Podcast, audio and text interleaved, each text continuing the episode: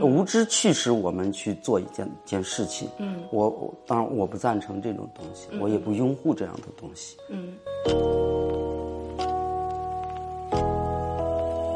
所有人都把你的嘴给你封上，你敢说一句话吗？嗯。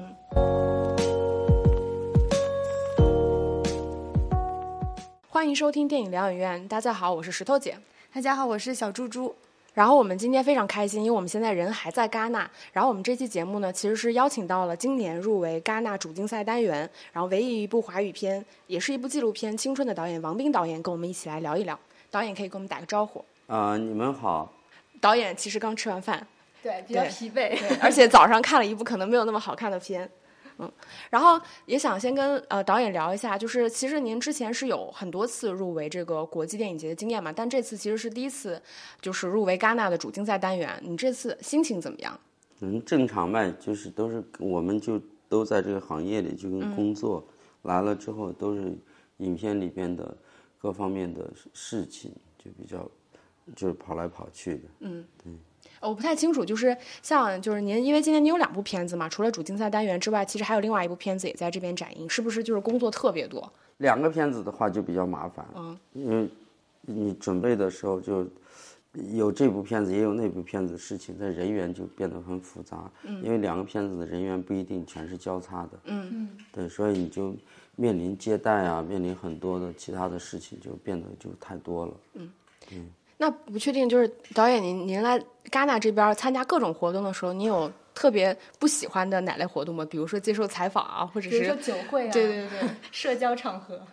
我基本上都很少去，就是，嗯，采访就好几天，然后这样你基本上都不出不出屋子，嗯嗯，所以有大半的时间都是都是在工作，嗯，对，其其他那种。有有的重要的 party 就是主要是，就是有一些从全世界不同的地方嘛都来这边嘛，所以大家都要处理未来的可能后面的电影节的事情，嗯，所以可能会会去见见人，但见完人都很快就走了，嗯，对，也很少去，就是很少跟别人玩，有时候主要是就是还有一些就是自己过去的朋友啊什么的。要在这边见一见啊！他们因为平时见不上，大家没机会。嗯，只有电影节的时候，大家都来，所以吃吃饭什么的，见见人。所以事儿其实就是事儿赶事儿，全在这个期间。因为来这边肯定是比较忙，就是你，然后有时候你想看一个电影，其实要没片子的话还更好，你可以自己看片子，看你安排见见人，就看看电影，也没有其他方面的事情。如果你带着片子来的话，基本上你没有那么多的时间。就身份，其实我理解在中间也要切换嘛，对吧？有的时候可能要就是介绍自己的片子，可能要接受采访，可能要见朋友，然后可能还要为后面的电影节。对，主要就是你呃，媒体肯定是占据很大的一块时间，就好几天都是忙媒体的事情。嗯，对，像现在其实也在忙媒体的事情。对。对，那想问一下，就是因为我们现在其实今天已经二十五号了嘛，到二十七号，其实戛纳整个已经结束了这个周期。那导演也就是刚才有在跟我们聊过，说他其实从从今天才开始有看片。那你后面两天会有一些什么别的计划吗？就是后面就看看就这几天放的片嘛，就剩两天了嘛。实际上就是二十二十五、二十六、二十七号，就它就变成一个，呃，变成那种就是以前的片子，它可能重新放。然后再看，我我就也不着急，我就看看，因为回巴黎以后，他那个很多电影院还会这些片子都会发行。嗯，所以您的片子还会在法国继续？这几年可能我一直住巴黎，嗯，就是我就回巴黎，巴黎有很多电影院，所以他们都会发行。嗯嗯，所以也不用在戛纳抢着看。了解。那天有看到您也在那个戈达尔的那个遗作的那个现场，您有看那个片？嗯，我是我是我是，那个是专程去看的。我们那天也去了。你很喜欢那个那个二十分钟的短片吗？二十分钟短片，他做的是很好的，因为他就对声音的那种，呃，当然那个声音处理是戈达尔以前片子的一种，就是一种风格，他那种他完全是他个人的风格。但是他的声音就是说，呃，那些四重奏，实际上是那种就是叫什么大提琴韵律的那种。呃四重奏比较比较忧伤，嗯。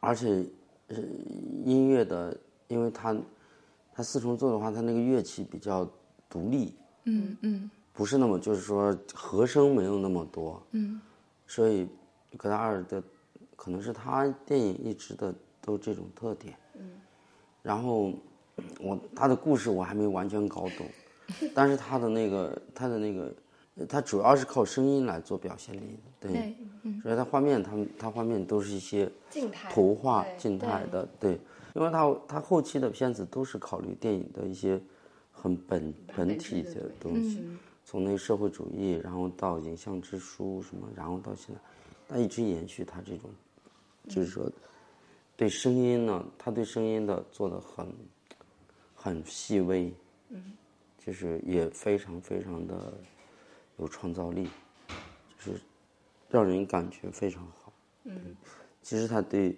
电影的使用音乐的方式，包括声音和画面之间的那种组合的那种那种直觉，嗯，其实都是别人很难做到的。是的，我觉得我也是。那想问一下导演，就是我们可以聊的稍微轻松一点。想问一下导演，这都是我自己很好奇的。就导演，你平时在不工作的时候，你自己有什么兴趣爱好吗？比如说看书啊，看一些电影，或者是一些其他的活动，几乎都是在工作，很少没有工作的时候。就是一直在忙工作。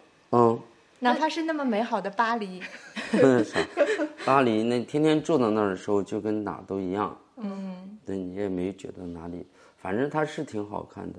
呃，早晨散步走去工作室，你可以看一看。晚上，一般我回回去住处都是就是很晚，或者说一般也也有工作室，我就工我的工作室还比较不错，就是。也是在巴黎。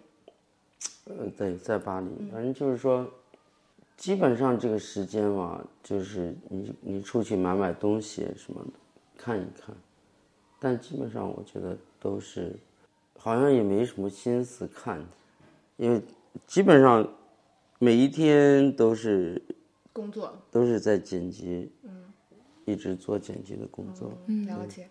其实就是说到剪辑这个事情，是因为我们，因为我们那天其实也看了《青春》，他其实是看了首映，但我因为没抢到票，我是其实去那个更远的那个电影，一个 Cine Cine M IMAX 里面看的。然后我我是觉得非常有意思，因为我其实说实话，之前看您的片子，我基本上是在电脑上电脑上看的 资源，对吧？然后所以那天我其实是第一次在 IMAX 荧那么大的荧幕上，而且它那个厅真的配置超好。然后我是第一次看，就是第也是第一次看纪录片，也是第一次看您的这部片子。然后我的那个体验感，我觉得是非常神奇的。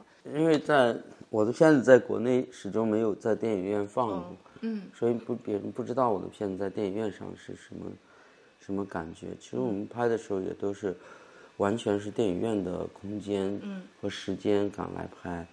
你像最早的片子《铁西区》也，其实那个你要放在电影院，完全就会突然就变了，嗯，就是它的节奏会很强，嗯，然后它的空间感、纵深感。人物的那个现场的真实性是大大大于普通的电影。所以其实我那天就特别有一种期待，因为像那个我不知道，因为国内是这样的，它可能只有在电影节期间会有一些像马拉松观影一样的方式。我在想说，是不是如果有机会，可能下次不知道是在哪个电影节，能不能看到您的片子？就是无论是铁西区三部曲，还是你这次青春的三部片子也好，九个多小时我们连续看下来是一种什么样的体验？就如果有这样的机会，导演您自己会去 尝试一下？我不，我我不需要尝试，我天天在，因为我们我们看东西的时候，包括在剪辑的时候，嗯，因为脑子早就转换了这种空间意识。虽然有时候啊用的是小屏幕，但是你很清楚这个这个节奏，大的屏幕节奏是什么样子的。嗯，所以这种长片呢，往往在，因为它不是为小屏幕提供的。呃，叙事方式，嗯，呃，所以它的很多空间必须是在展开以后，它节奏才能上，就是节奏才能回到它正常的节奏。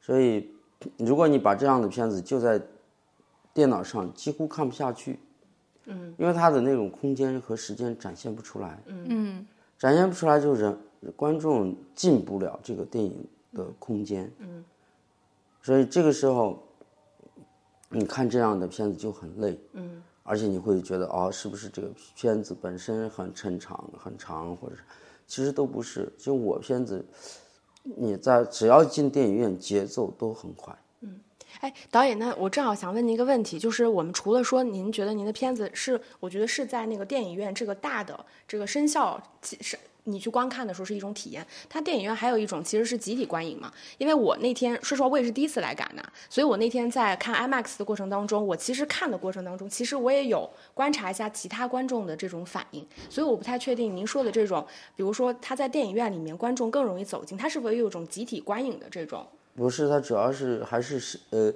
还是一个声效的问题。嗯，因为它没有足够大的呃图图影，没有足够大的时候。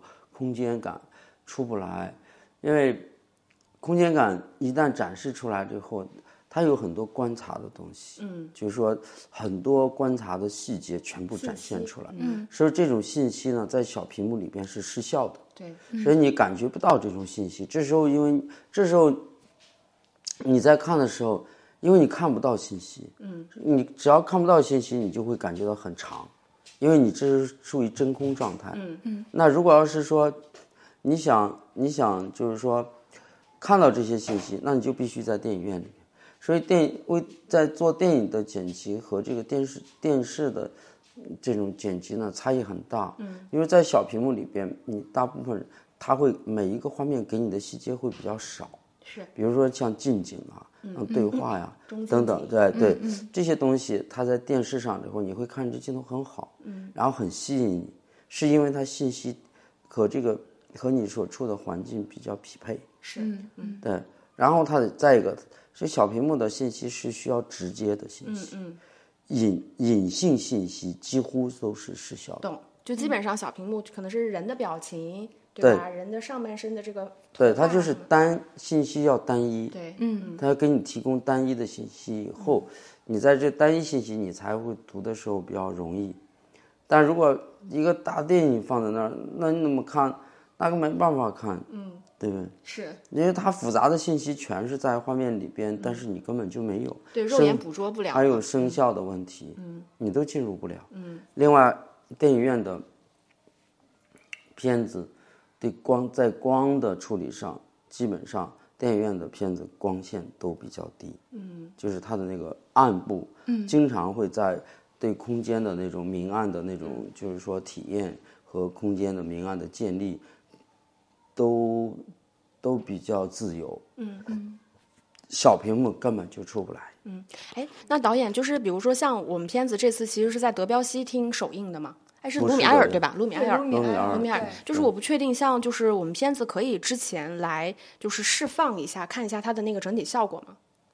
比如说它那个色彩啊、光线啊什么的，这种是可以。啊，这种这种其实我们调色的时候，荧幕都很大。嗯嗯。就比如说我们在工作最后画面工作的时候，不是拿一个小的监视器那种，然后很小，然后最后做，都是跟电影院一样大的屏幕。了解，对，就是在电影的那个混音室里边，本身屏幕就是非常大的。嗯，对。然后呢，同时我比如说我们在做，把一段声音做完之后，我们呃一我比我们现在做的是在法国那个费诺瓦做的。嗯，费诺瓦是一个学校，所以它的音棚，呃，同一栋房子里边有巨大的影院。哦，嗯，所以就是说我们马上就会把这个画面和声音直接就。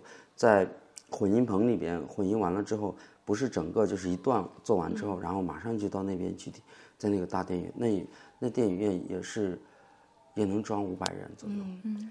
好好，我想问一下，因为导演你其实是，比如说像我们《青春》这部片子，其实你拍摄周期就很长，虽然是一五年到一九年，但你可能集中拍摄一一五年到一七年这个时间，反正它的拍摄周期其实很长的。然后这个片子因为素材量大，其实您后期也需要做很久。就是，当然我这个是一个第三方的观感，我就觉得说，其实您在这个无论是拍摄上还是后期上，其实都投入了大量的时间和精力。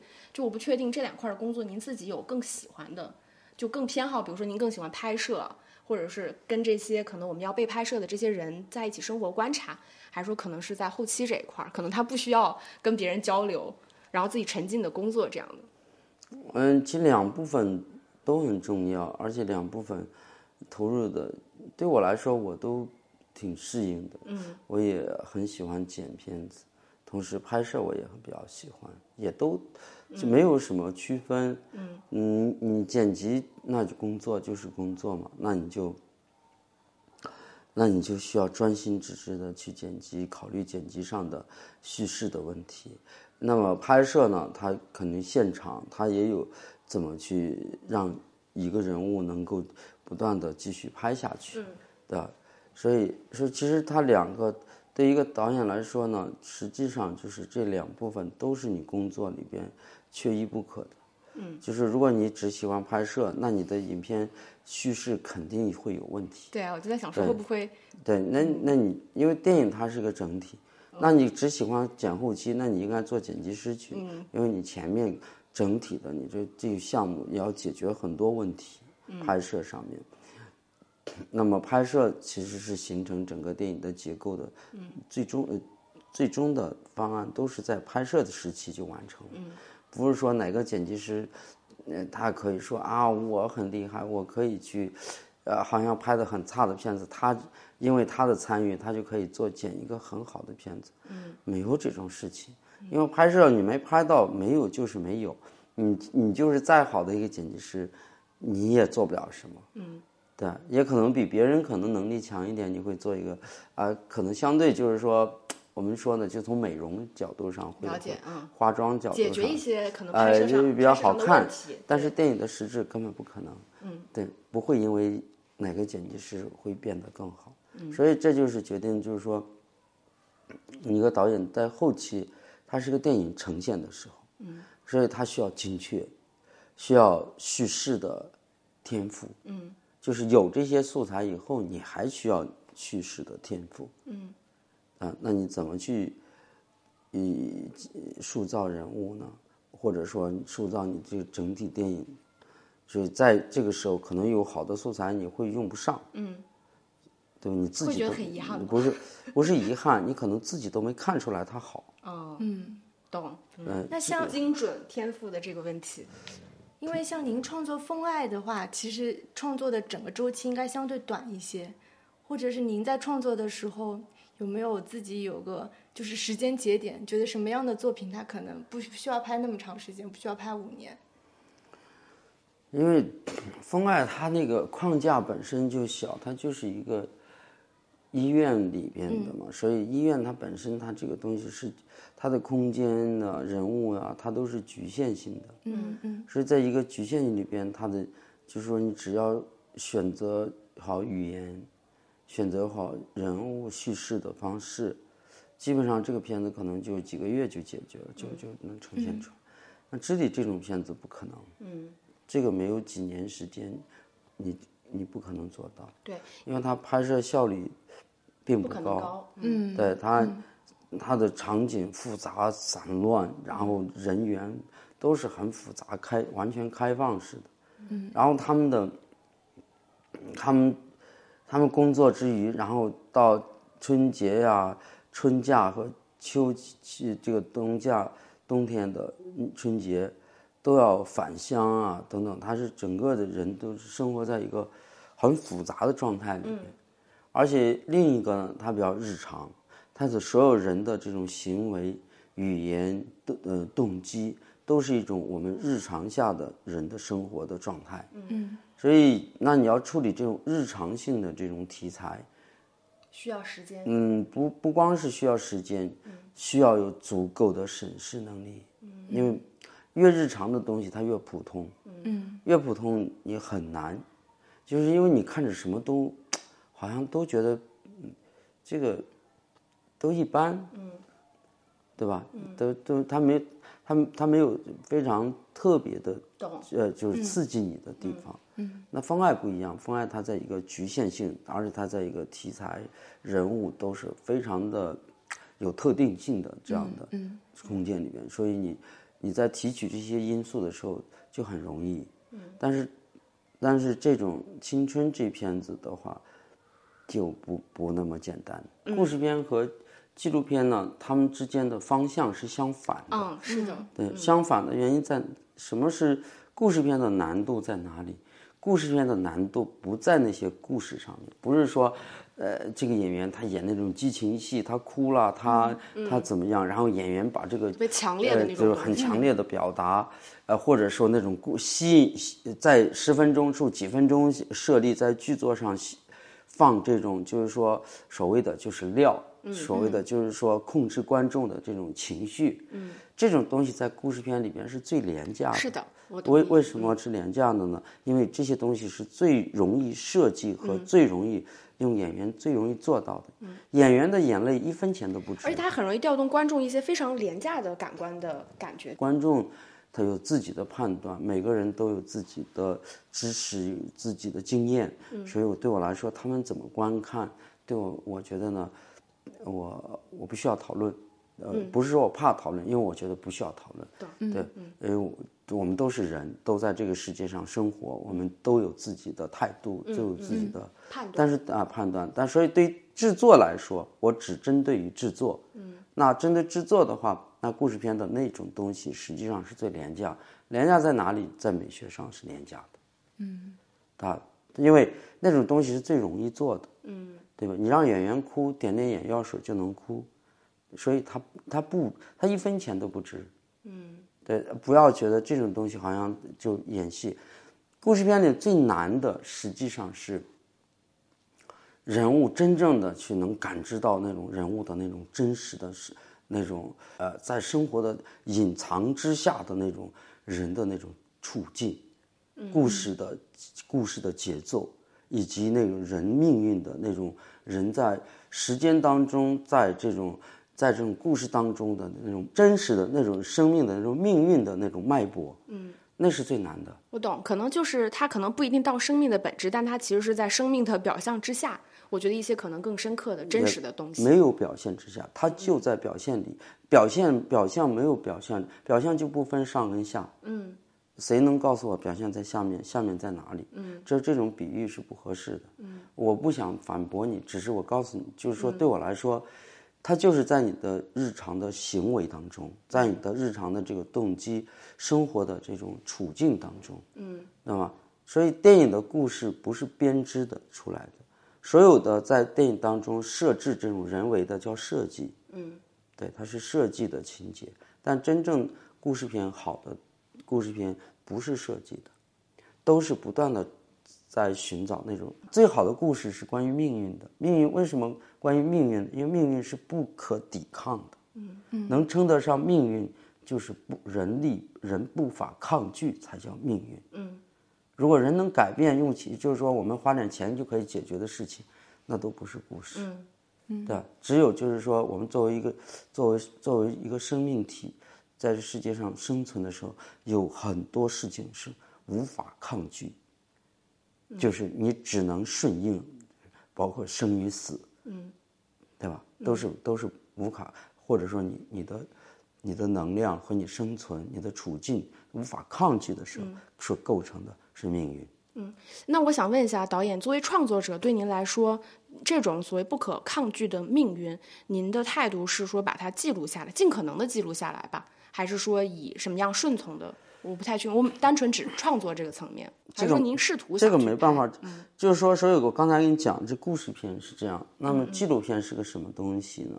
就大众其实很少知道，纪录片实际上是个相反的。嗯，纪录片呢？它在控制这种东命运的是这种故事的时候，它很，它是纪故事片做不到的东西，恰恰在纪录片里很容易。嗯嗯嗯嗯。呃，恰恰在故事片里边很容易做的事情，在纪录片反过来变成最难的。嗯，懂。对，所以它两个这片种是交叉性的，它两个片种是从，就是。怎么讲？它是就是像爬山一样，一个是从东坡，一个从西，从西，就是它总是相反方向，像一个，像像一个呃，就是说最终的终点靠靠拢，嗯，而不起点完全是相反的，所以所以说纪录片的里边，它的那种真实性不容置疑，嗯，但是呢，在这种真实性这种素材当中，它要构成那种一个非常。好的电影文本非常困难。嗯，就是你要构成一个完整性的电影叙事的文本是非常非常难的。但是在在故事片里边，它构成一个文完整文本非常简单，因为它是设计的。对，但它达到一种真实性的时候，那几乎是很不可能，很难。就是说，这个文本很容易构建，但是它构建一个，因为是人为设计的，懂对，所以这个东西它是为什么跟你讲这个？实际上就是说，因为我觉得中国的电影文化很很薄弱，嗯，基本上没有人，普通的观众不会思考这个问题，嗯，那这个行业的人也不见得会思考这个问题，嗯。嗯。当然我说这个不想教育人，但是我也我也想科普一下，啊，我懂。其实我觉得这也就还是回到您说的嘛，可能我们不去评判高低贵贱，但是每个人可能都有自己的一个判断。电影美学上没有人，不是说每个人都可以随便判断，是我们可以观影的角度是可以可以去自己，但是在电影美学上不是万花筒，嗯，对吧？不是说电影在美学上我们就没有，就好像就是说，呃，人人都可以，人人都可以随便的去啊，用自己的方式去。评论电影，嗯，你可以看电影，但是这种评论，你的评论有价值吗？你对电影的知识、对电影的历史、对电影的整个的演变的这种情感，对吧？你不，你就不具备，你你有什么资格来评价电影？当然不是说，哦，我现在我是自由的，我想评价什么，这种评价呢，意义在又在哪里呢？嗯嗯，对不对？其实就我观察，就是因为我们也是，因为我们其实一直做播客嘛。然后也一直是聊电影，当然什么电影可能我们都会聊。然后我们自己的一个观察，就是我自己的观察，我就觉得其实在中国的电影，其实本质上大家是不相信在电影里面有所谓的权威这个东西，就是大家不认为电影有专业，这个是一个。所以本质上可能有的时候你问题就是大家反权威的时候，就是一切都反，对吧？就是连无知也在反，嗯嗯，对不对？所以就显示出来无知。嗯，我不是批评大众，但是呢，就是。当一个社会变得，人们可以可以随乱砸乱扔，对所有东西都不再顾忌的，绝对是一种反叛，觉得是好像发表我的意见，我觉得这就是无知，无知驱使我们去做一件件事情。嗯，我我当然我不赞成这种东西，我也不拥护这样的东西。嗯，对，所以我觉得文明，什么是文明？嗯，如果我们都根本不顾及。人的这个作为一个社会的文明，那文明包含很多东西，我们都不顾及这个东西。我们这个时候强调我们是个个性的，我们有要张扬自己的个性。那那试想一下，那些整个社会需要你展现你的个性，需要你去展现你的能力的时候，需要，但是你看看，你敢发声吗？嗯。你屁都不敢放一句，是你窝在你家里边，你你敢说一句话吗？你敢吗？所有人都把你的嘴给你封上，你敢说一句话吗？嗯，对吧？没有人敢说一句话，所以在这个时候，电影，我并不是想封别人的嘴谈电影，但是我觉得整个社会不能用无知的方式，嗯，对，我觉得人不能变成没有文明，对吧？所以不管电影，电影是一个文明的产物，嗯。对吧？我们不可能用无知来讨论电影这个东西，我我觉得我不想讨论，因为我觉得不需要讨论。嗯，那就是您所有的创作灵感，比如说想拍哪些人、哪个群体的故事，是更多的亲身接触到的，还是说可以听到某些人的故事就会想拍？也很好奇，就是目前还有什么你想拍但是还没有拍的一些人物或者是群体吗？你拍一个项目，肯定肯也有深思熟虑的。嗯。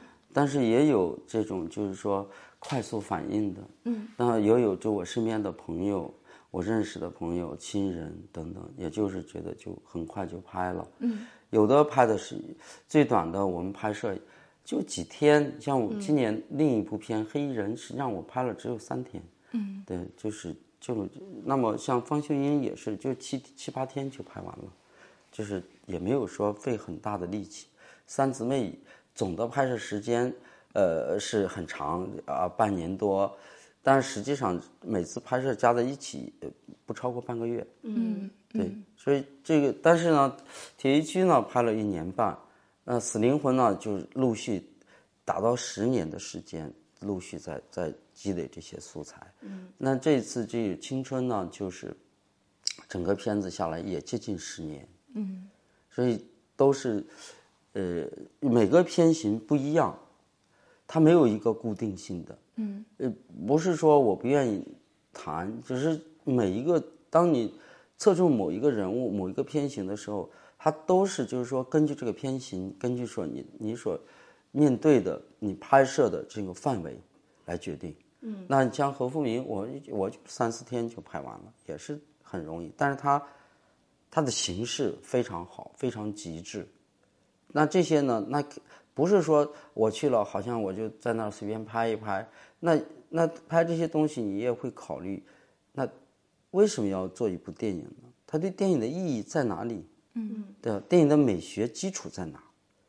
对你为什么要要像何富明？那就是想试验这种语言，就对话。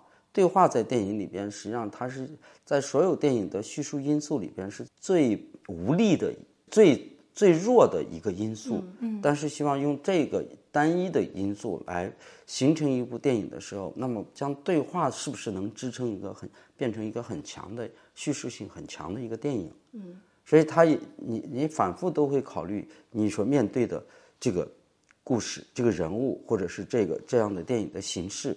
那每一个电影形式，你都要考虑你在电影美学的在美学的这个这个范围里边，你想做什么，这是必须很明确的。不是说啊，拍纪录片我只要有一台机器，然后我过去之后我看哪个人的生活好，然后我就拍拍完了之后拿一大堆素材剪一剪，然后说哎，OK，我这一部片子完了。当然很，别人这么拍我不反对，随便。但对于我来说，我从来不会这么工作。呃，我 我觉得。